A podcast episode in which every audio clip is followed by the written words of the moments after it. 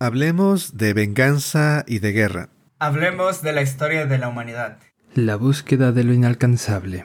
Hablemos de Vinland Saga. Bienvenidos a Diakefo, Filosofía y Anime, el día que reencarné como filósofo.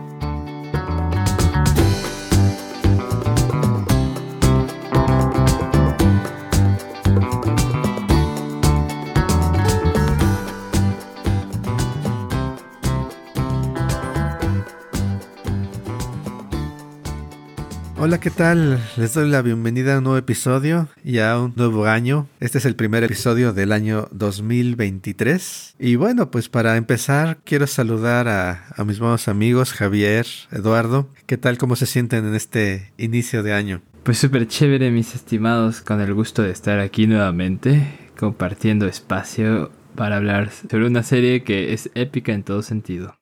Pues yo al igual por acá me siento con un gran entusiasmo. Primero porque es el inicio de año. Esto significa que hay nuevas expectativas, nuevas búsquedas que hacer, objetivos y además, además del anime del cual vamos a hablar el día de hoy, que es bastante interesante. Sí, sí lo es. Y pues bueno, en este en esta época de inicios, pues siempre está la esperanza en medio de un mundo caótico en el cual surgen cosas inesperadas. Sabemos todos de hay guerra en el mundo y al mismo tiempo está la esperanza de que las cosas se solucionen, ¿no? Lleguemos a un lugar sin guerra y este es un anime que precisamente habla de estos temas. Es un anime histórico basado en eventos de la historia real de la humanidad. Se trata del periodo de la historia alrededor del siglo XI en Dinamarca, Inglaterra y dos de los protagonistas, bueno, al menos en, de lo que vamos a hablar hoy, el protagonista y quizás más tarde los protagonistas eh, son personajes históricos. Eh, estamos hablando de Thorfinn, que fue un explorador legendario islandés, persona real, y también por ahí sale Canuto, Canuto II de Dinamarca, también personaje real, obviamente dramatizado, pero este anime eh, precisamente nos trae la historia y la y el drama y los conflictos de esa época, llena de guerra, llena de transformaciones políticas y pues bueno, esta es la época de la que trata el anime, un anime del cual ya tenía mucho tiempo que queríamos hablar, pero no llegábamos a él, pero al final estamos llegando y es muy afortunado para los que nos estén escuchando ahorita y no hayan visto este anime porque eh, apenas, si todo va bien, si se publica de acuerdo a lo planeado, hace tres días, el 10 de enero, del 2023 empieza o empezó la segunda temporada de Vinland Saga. Así que qué mejor momento para empezar a hablar de este anime. Y vamos, vamos a empezar hablando desde la primera temporada y vamos a hablar, digamos, de los primeros 12 episodios. Creo que sería interesante plantear el escenario general de cómo empieza este anime. Y pues bueno, está la advertencia, vamos a entrar en algunos spoilers que pertenecen a, la, a los primeros 12 episodios de la primera temporada. Y pues bueno, no sé quién quiera empezar, eh, Javier, Eduardo, ¿qué piensan de este anime? ¿Qué impresión les da? ¿Qué nos dice la historia?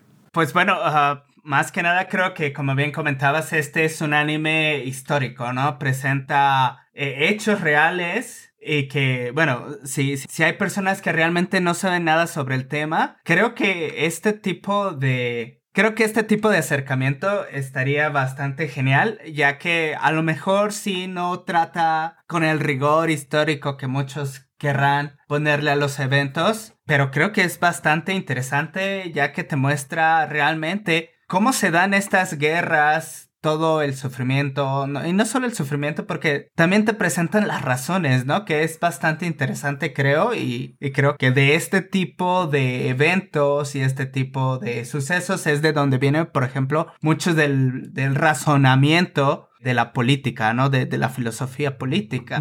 Este tipo de animes son bastante interesantes porque te presentan una etapa en la cual nosotros tenemos la fortuna de ya no tomar parte, ¿no? Este periodo de guerras y te da toda esta perspectiva que yo creo que desde ningún otro lado podríamos tener.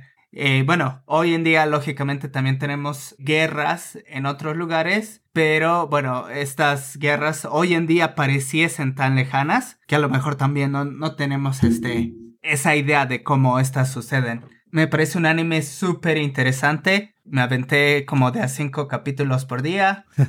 Eh, si no era por el tiempo, me aventaba no menos de tres. Entonces es muy recomendable para todos aquellos que quieran acercarse un poco a conocer de la historia. Y bueno, la acción es bastante interesante.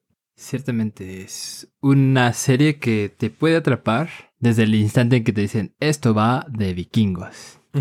Pues bueno, sí, ya, ese es un gran aliciente, ¿no? Sabemos que va a haber peleas épicas, que va a haber un contexto histórico súper violento y que vamos a ver también, pues, parte de una cultura o un grupo de culturas que pues bueno, han tenido un desarrollo muy peculiar, pero a la vez que podremos identificar o nos puede llevar a identificar rasgos en, los que la humanidad se ve reflejada, ¿no? Eh, desde cómo plantear, por ejemplo, una cultura de la guerra, una cultura de tomar lo que quizá yo puedo tomar sin estar como considerando si me pertenece realmente o le pertenece a otra persona, cómo forjar un reino, cómo forjar una nación. Y bueno, todo ello acompañado de aventuras emocionantes. Pero quizá poniendo justo un poco el...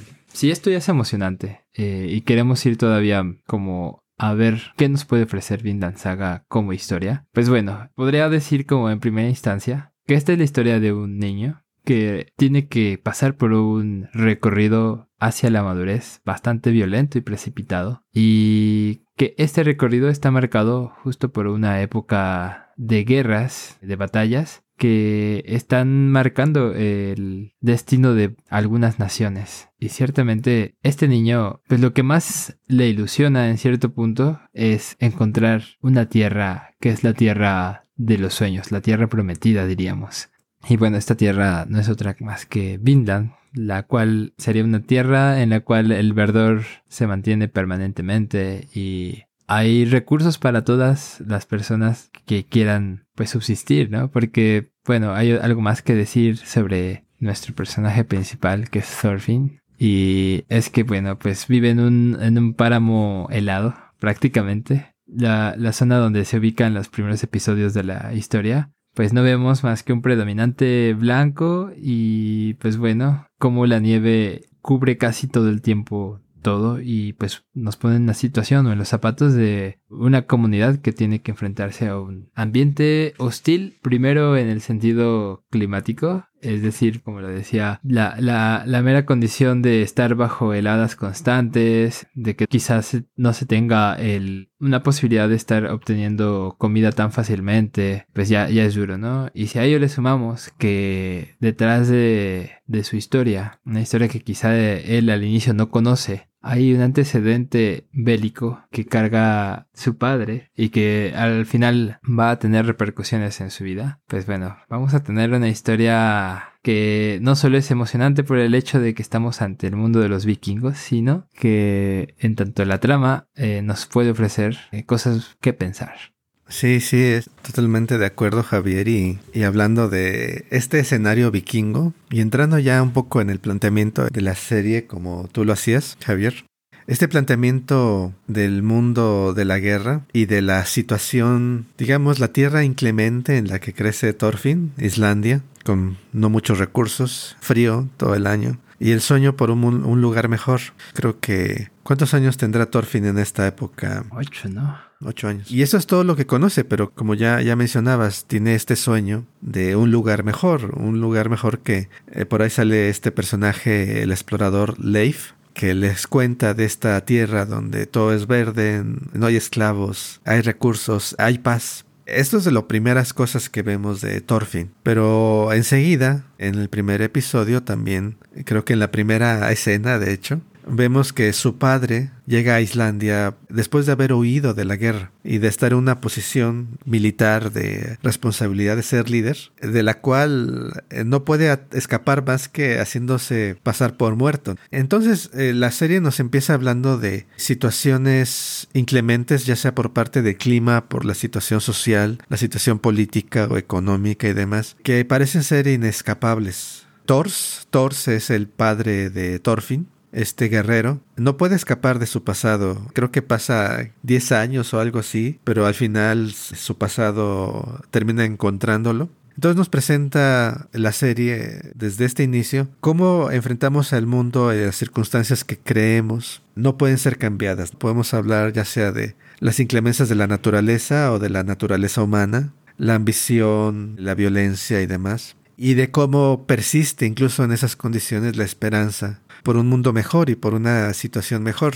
Y empezamos a ver, ¿no? A lo largo de los episodios, cómo pasamos de este, a esta aspiración que tiene Thorfinn, este sueño por esta tierra diferente y mejor, y su choque con la realidad, con el mundo en el que vive, y cómo este mundo se presenta como algo inescapable, y, y seguramente ahorita lo vamos a mencionar en los siguientes episodios, parece que no hay escape para Thorfinn de este mundo, y lo cual presenta una historia muy interesante porque él crece de una forma muy peculiar, bajo circunstancias únicas, que, bueno, forman parte del, del atractivo de la historia. Eh, sí, eh, la historia en sí es bastante interesante como comentaban y bueno, me voy a meter un poquito ya más eh, aquí en filosofía, vamos a hablar un poquito sobre ello, porque como bien comentaban, esta idea de Vinland, que es este el norte al cual aspiran, esta utopía de, de lugar donde no escasean los alimentos, donde todo es este verde y tiene una condición bastante buena para la vida, pues es, ese lugar al cual todos aspiran a llegar. Que realmente sí existe, ¿no? Eh, por ejemplo, ¿qué es lo que pasa cuando llegan a Inglaterra? Y podemos observar en las imágenes que nos muestran todo este tipo de lugar, ¿no? Que muy dentro de la historia también podemos escuchar un poco sobre Gales, que es todo lo contrario, ¿no? Todo lo contrario de lo que es Inglaterra que es un, una, este, un lugar más rocoso, más montañoso, que bien lo comentan, tiene todas las condiciones contrarias para la vida que lo que ofrece Inglaterra, ¿no? Hablando sobre este tipo de enfrentamiento que, que tenemos con el mundo, ¿no? Lo interesante, creo, y, y voy a citar a un este, filósofo por acá en unos instantes, es cómo eh, el hombre en su afán de buscar esas mejores condiciones de vida tiene que emigrar a otros lugares y el problema nace cuando surge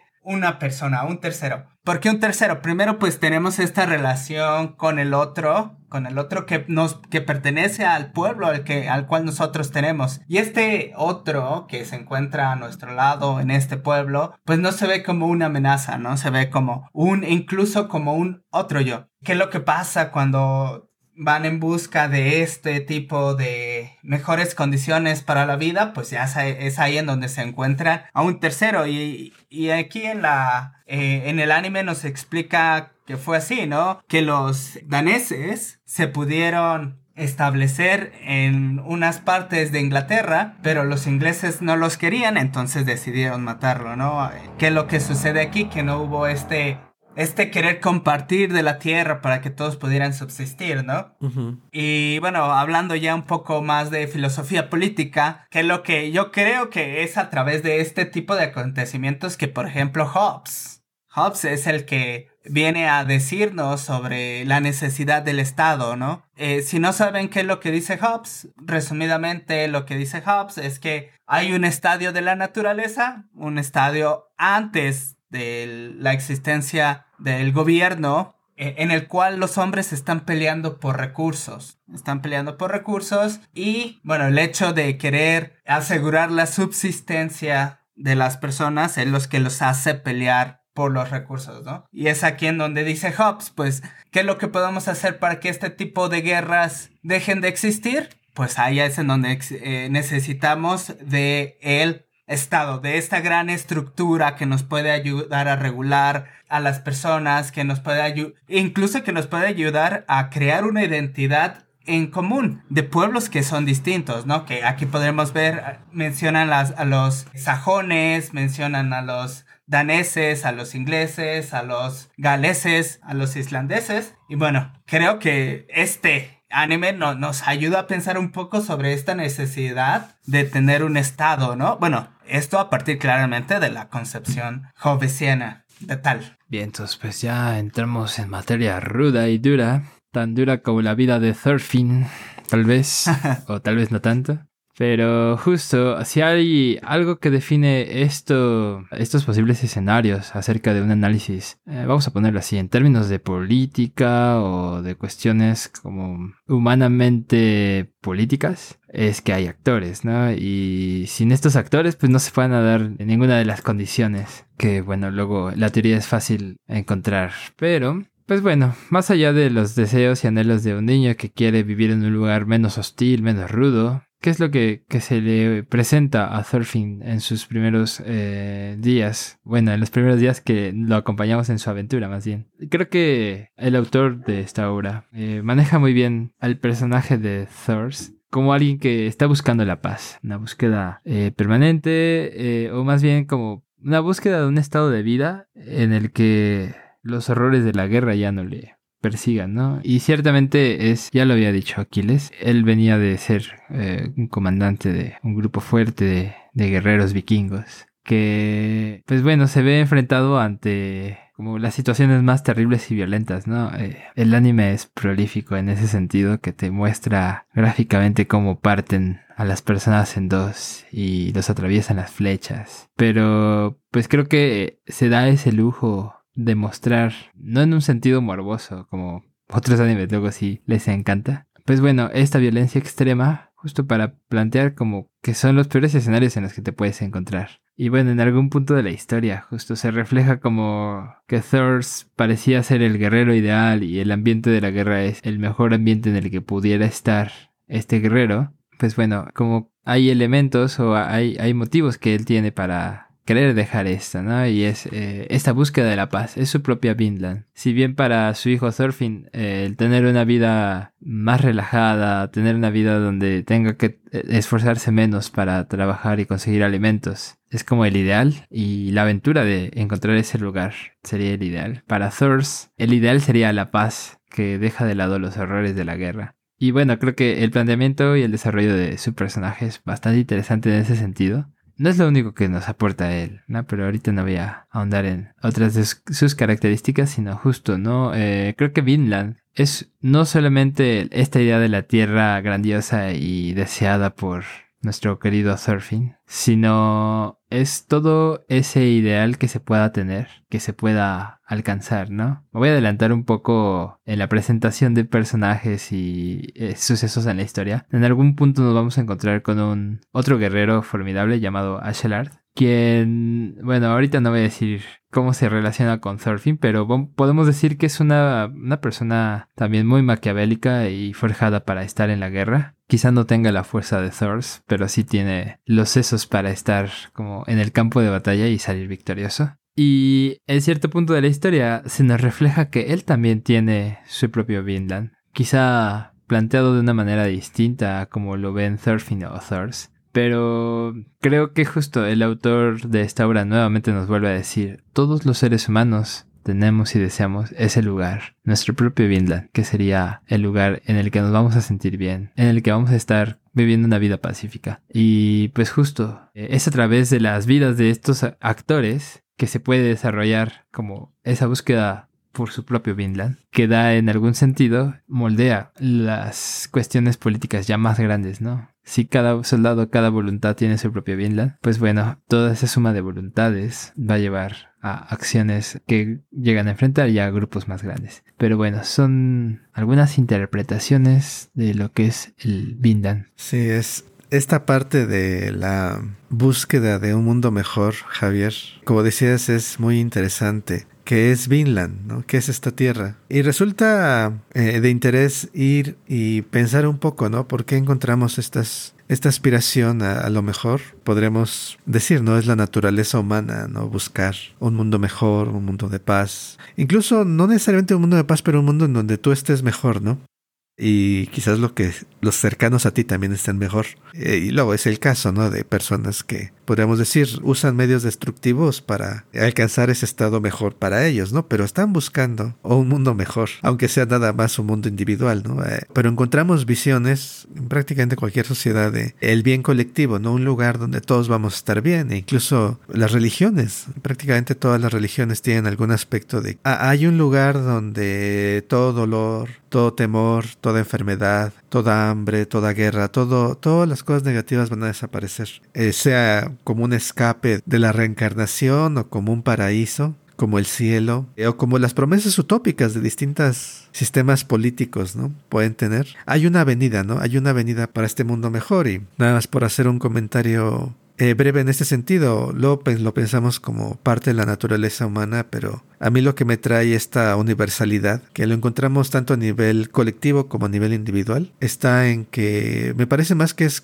la naturaleza de la vida. Creo que todos los seres estamos, los seres vivos, tenemos esa aspiración por encontrar un lugar estable, ¿no? donde tenemos los recursos para subsistir y las amenazas que nos podrían destruir o amenazar nuestra vida están ausentes. Entonces forma parte estructural, yo creo, no nada más de nuestra especie, sino de todas las especies, aunque obviamente los demás animales no van a pensar ni, ni, ni hablar ni concebir de la misma forma que nosotros.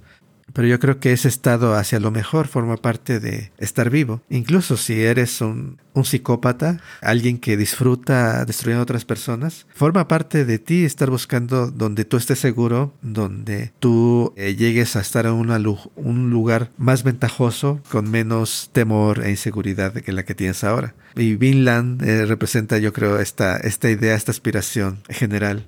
Y, regresando un poco a lo que comentabas tú, Lalo, cómo se transforma el mundo en un sentido político, geopolítico quizás, eh, social. Hay varias perspectivas, ¿no? De cómo se transforman las cosas. Y obviamente en filosofía, al menos en filosofía política, está la prevalencia de las ideas, ¿no? O sea, podemos formular sistemas o explicaciones, razones, sistemas teóricos o ideológicos, de tal forma que configuremos nuestras sociedades de forma que tengamos este estado mejor, esta comunidad pacífica, eh, próspera, etcétera.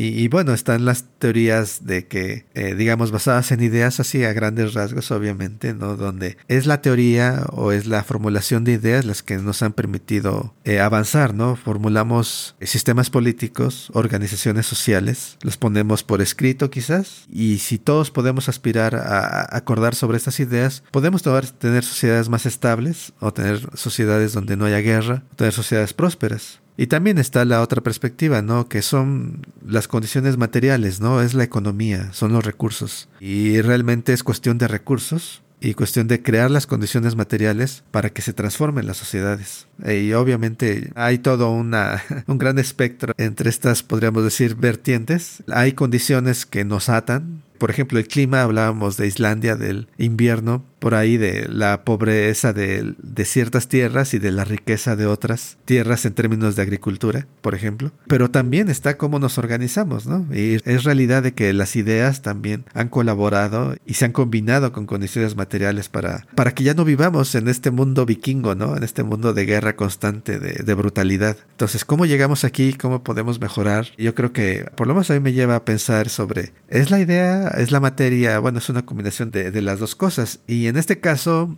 Vinland Saga yo creo hace más accesible toda esta discusión porque nos presenta personajes concretos con los cuales nos podemos identificar. Y vemos a Thorfinn atrapado en ciertas condiciones sociales en ciertas condiciones de recursos que fuerzan o que hacen por lo menos vernes como necesaria toda esta violencia. Y por otro lado también está Thorfinn atrapado en su propia situación personal. Y aquí yo creo que ya voy a mencionar un poco, un poco más de spoilers de la historia.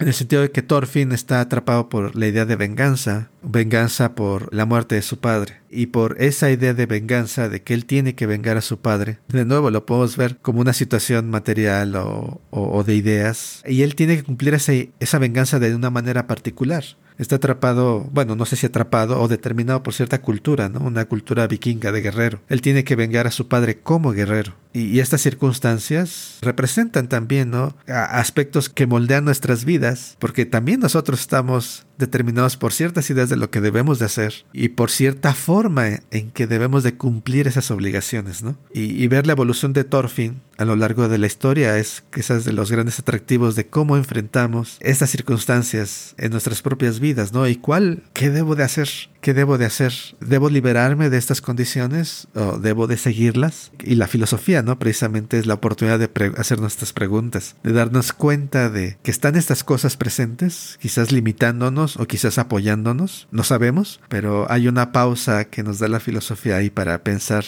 cómo respondo a, a estas cosas que, que, me presenta el mundo, mi vida y quizás mis propias ideas, ¿no? Mi propia identidad quizás. Sí, es este el, anime en sí trae bastantes ideas interesantes y todas creo que en cierta manera sí están, están entrelazadas a lo que es la filosofía política. Más que nada por este hecho de que, pues sí, como Haf eh, comentó, eh, hay actores, hay humanos que se encuentran en, en contacto, en contacto constante tratando de... Aquí no me gustaría y no puedo decir creo que están llegando a un acuerdo, sino más bien están peleando pero por ello mismo también están hablando de un poco de, de política, ¿no? Y, también este, un poco de, de nuestro trato con el otro, ¿no? Que creo que es una de las cosas bastante interesantes ah, de las cuales podemos analizar.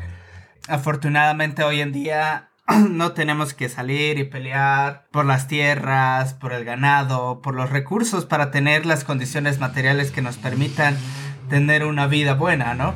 No todos tenemos acceso a ello, claro está, todavía queda mucho por hacer en este mundo, pero esto también nos permite ponernos a pensar un poco más sobre la relación que podemos tener con el otro, ¿no? Y creo que este, esta relación que podemos tener con el otro se encarna bien, como ya dijeron, en el personaje de Thors, ¿no? Este Thors, que es este hombre que incluso le dice a su hijo, no hay enemigos. Ajá. ¿Y cómo podemos ponernos a pensar sobre, este sobre esta oración en sentido estrictamente filosófico? ¿Cómo pensar que el otro no es enemigo si claramente nos representa una amenaza, ¿no? Y esto también tiene que ver mucho con la identidad que tenemos y que podemos tener sobre el otro, ¿no? Como bien ya comentaba, cuando el otro aparece en escena y se encuentra en este lugar que que llamamos este país, que llamamos pueblo,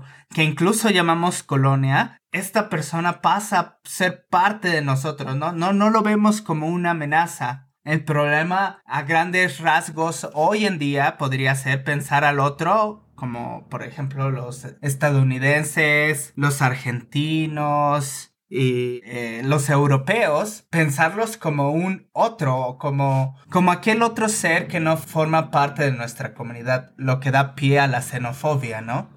Creo que hoy en día eh, el problema es entender cómo podemos, a pesar de nuestras diferencias, comprender al otro, ¿no? Y no solamente comprenderlo desde una forma epistemológica, y con esto me refiero al cómo podemos conocerlo, no, sino cómo podemos interar de, con ellos de una forma ética, ¿no? Cómo podemos tener una relación en la cual no haya agresión. Y creo que en cierta manera eh, no hay enemigos de, de Thors es lo que nos lleva a pensar, ¿no? Y algo bastante interesante que también nos comentabas, Aquiles, era sobre Thorfinn, ¿no? Sobre esta venganza que tiene y a la cual se encuentra atado, ¿no? Una de las frases que dice Akelat, creo que lo voy a pronunciar de la manera en la cual lo leo, creo que así dice Akelat, que es este jefe pirata, jefe vikingo. Él comenta la oración de todos somos esclavos de algo, ¿no? Sí, sí. Todos buscan, unos buscan el dinero,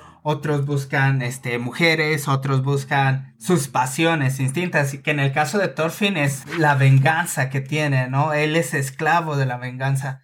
Y bueno, eh, yo no sabría mucho, realmente no he estudiado mucho, pero pues ahí tenemos a los estoicos, si, si no mal me equivoco, que creo que Hafs conoce un poquito más sobre ello. Pero no, eh, la, la idea es cómo también nosotros podemos mantenernos con un ímpetu inamovible ante, ante situaciones como estas que lógicamente nos llevarán y, moverán pasiones y por las y que las pasiones pues lógicamente mueven, mueven el cuerpo, ¿no? La pasión del comer, la pasión del amar, la pasión de la venganza y cómo podemos realmente decir que no a un ataque, ¿no? Que es lo que por ejemplo otra vez esta figura de Thors creo que es bastante interesante porque en su no hay enemigos cuando él tuvo que pelear con la tripulación de Arkelat él no mató a nadie en ese instante e incluso entregó su vida para salvar a la de los otros. Bueno, en ese caso a la de su hijo, Thorfinn. Creo que eh, este tipo de situaciones bien nos pueden presentar dos posiciones contrarias, ¿no? Y lo interesante sería el diálogo que estas dos contrapartes nos pueden brindar. Pues sí, siguiendo este planteamiento eh, que nos sugiere Lalo, ¿no? De una posible oposición entre los ideales o las formas de hacer las cosas de Thor y de Ashlard, pues sí parece que solo hubiera dos vías, ¿no? O buscamos la paz a toda costa y realmente nos mantenemos en una postura donde no hay por qué tener enemigos, no hay por qué hacer el mal, no hay por qué hacer la guerra y herir a otros. O pues realmente solo nos queda la conveniencia de lo que nos puede ofrecer la guerra, ¿no? Y pues justo, ¿no? Como ya se introdujo este personaje, Ashelar, sería como una contraparte de lo que es Thors. Si bien Thors es eh, como esta figura fuerte y confiable, que además se dirige ante las inclemencias a paso firme a su objetivo, que es vivir una vida tranquila, Ashelar, por otro lado, se mantiene en un estado constante de buscar la ventaja para él, quizá para los suyos, pero bueno, los suyos también en, conveniencia propia. Pues bueno, creo que resulta eh, sugerente por parte de la obra que la voluntad de Thor es mucho mayor al estilo y a las necesidades de Ashelard. Pues en algún punto se reconoce, ¿no? Ashelard mismo dice que él podría ser su líder, ¿no? Él podría guiar a los vikingos a ese estado de paz. Pero bueno, enseguida lo niega y, dice que es una broma, ¿no? Parece que ese estado ideal, ese punto donde podríamos alcanzar la paz, no es accesible. Y bueno, ello se refleja ya en los actos siguientes de Ashelard, que es tomar ventaja de la situación y bueno, terminar con la vida de Thors, ganándose así a su más fiel enemigo, Thorfinn. Y bueno, eh, un poco poniendo en contexto la cuestión de por qué Ashelard aparece en el anime y por qué eh, tiene un papel relevante en la historia, es porque es contratado por el ejército de los, de los vikingos para asesinar a Thor, ¿no? Como un desertor. Y bueno, esa es su tarea, ¿no? Eh, al final se da ese enfrentamiento, es eh, una emboscada bien planeada por Ashelard y es lo que les comento, ¿no? Aparece el encuentro de voluntades donde Ashelard admite que él podría ser Thors podría ser realmente un, buen líder, pero al instante se diluye esa idea, se apaga y simplemente se continúa con la emboscada, ¿no? Y bueno, Thors como buen protector que es, da la vida por mantener a salvo a su hijo y a sus compañeros de travesía. Y bueno, ya a partir de ahí em, empieza el principio del fin para Thorfinn su motivación, si su Vinland era encontrar ese lugar pacífico donde pudiera estar tranquilo y jugar en paz sin tener que vérselas con las inclemencias del frío, ahora se ha transformado en algo que quizá ya no es un Vinland, sino es un motor diferente. La venganza es ahora el motivador de todas sus acciones. Y a partir de aquí vemos la primera gran transformación de Thorfinn como personaje y que lo va a estar llevando a lo largo de pues prácticamente toda la primera temporada de Vinland Saga, ¿no? Este personaje se vacía de toda esperanza y lleno de odio es llevado hacia el deseo de asesinar al asesino de su padre. Y bueno, qué mejor giro de acontecimientos para darle emoción a esta aventura, ¿no? Y bueno, solo una cosa más que diré al respecto Creo que este cambio de perspectiva y este deseo por la venganza también nos habla acerca de las motivaciones que pueden llevar a los humanos a actuar de cierta manera y a, lograr sus objetivos, ¿no? Mm, lo voy a poner en estos términos. Thorfinn se vuelve el mejor, el, mejor en lo que puede hacer, que es asesinar, pero con un objetivo. Pues bueno, alcanzar a Shellard y vengar a su padre. Un objetivo muy personal, claro pero al final, pues bueno, explota todo ese talento que quizá él, no lo detectaba, pero al final del día sí lo tiene. Y me quedo con esto por ahora. Ok, pues bueno, esta es, como dices, esa es la, historia de esta primera temporada, Javier, y, y, pues vamos a seguir hablando de esta primera. Ahorita hemos llegado cubriendo la digamos, temas y eventos de los primeros 12 episodios para quienes hayan visto o quieran ver eh, Vinland Saga, la primera temporada, en preparación quizás para la segunda que está empezando en estos días. Pero vamos a seguir con la segunda mitad de esta historia. Ahorita estamos dejando a Thorfinn persiguiendo tratando de alcanzar a Asherado o Askelad, como lo escriben, el asesino de su padre. Y, vamos a seguir hablando de cómo evoluciona esta historia. Creo que en esta parte de la historia también empezamos a ver al, al que va a ser también un personaje importante más adelante, el futuro rey Canuto II de Dinamarca. eh, hace su aparición alrededor de, del episodio 10, 11. Es otro personaje que también nos va a dar de qué hablar en términos filosóficos, de esta búsqueda de, de, paz, de cómo manejar el conflicto y todas estas ideas de las que hemos estado hablando. Y pues bueno, a ver qué piensan ustedes que hayan visto o qué piensan en general sobre estas ideas. Muy recomendable esta serie. Demasiado recomendable para aquellos que no les gusta la historia, pero les gustaría saber un poco más. Es, es un buen acercamiento, muy interesante como les comenté, eh, no solo son los hechos históricos, sino también cómo nos los presentan todas estas peleas y la intensidad con la cual nosotros podemos observar cómo los personajes tratan de sobrevivir, ¿no? Realmente también retrata un poco sobre la crudeza de cómo se vivió durante ese entonces. Lógicamente los temas filosóficos no se acaban, los temas como la ética, la filosofía política, un poco de filosofía griega con los estoicos, podrán encontrar aquí y les podrá dar paso a todas estas reflexiones. Y pues justo, ¿no? Eh, denle una oportunidad a Vinland Saga si no lo han visto. Si ya lo vieron, vuelvan a ver. Bueno, si tienen tiempo, ¿no? Si no tienen tiempo, solo recuerden con emoción esas batallas y la, la emocionante historia que hay y por la cual vamos a ver al pobre Thorfinn cada vez más deshumanizado. Y pues hagámonos planteamientos, ¿no? Preguntémonos qué es justo lo que debería hacer un humano en esa situación. ¿Seguir el camino de la venganza o no hacerlo? Y pues bueno, si nos quieren compartir sus ideas al respecto, saben que nos pueden escribir a nuestras redes sociales. Estamos presentes en Facebook, en Instagram y en YouTube como Diakifo Filosofía y Anime. Diakifo Filosofía y Anime. Allá esperamos todos sus comentarios. Ojalá no estén llenos de odio como el de Thorfinn. bueno, ya saben que también si no se les da eso de postear en las redes sociales, también nos pueden encontrar en nuestro correo electrónico filosofía y anime gmail.com filosofía y anime gmail.com Recuerden que si quieren darse un tour por todos aquellos episodios que ya hemos publicado, estos los pueden encontrar en filosofiayanime.com filosofiayanime.com pues como siempre, gracias por acompañarnos hoy. Estamos empezando un nuevo año. Feliz 2023 y, y, espero que nos sigan acompañando como hasta ahora. Nos escuchamos en el próximo episodio. Hasta la próxima. Cuídense. Bye. Bye.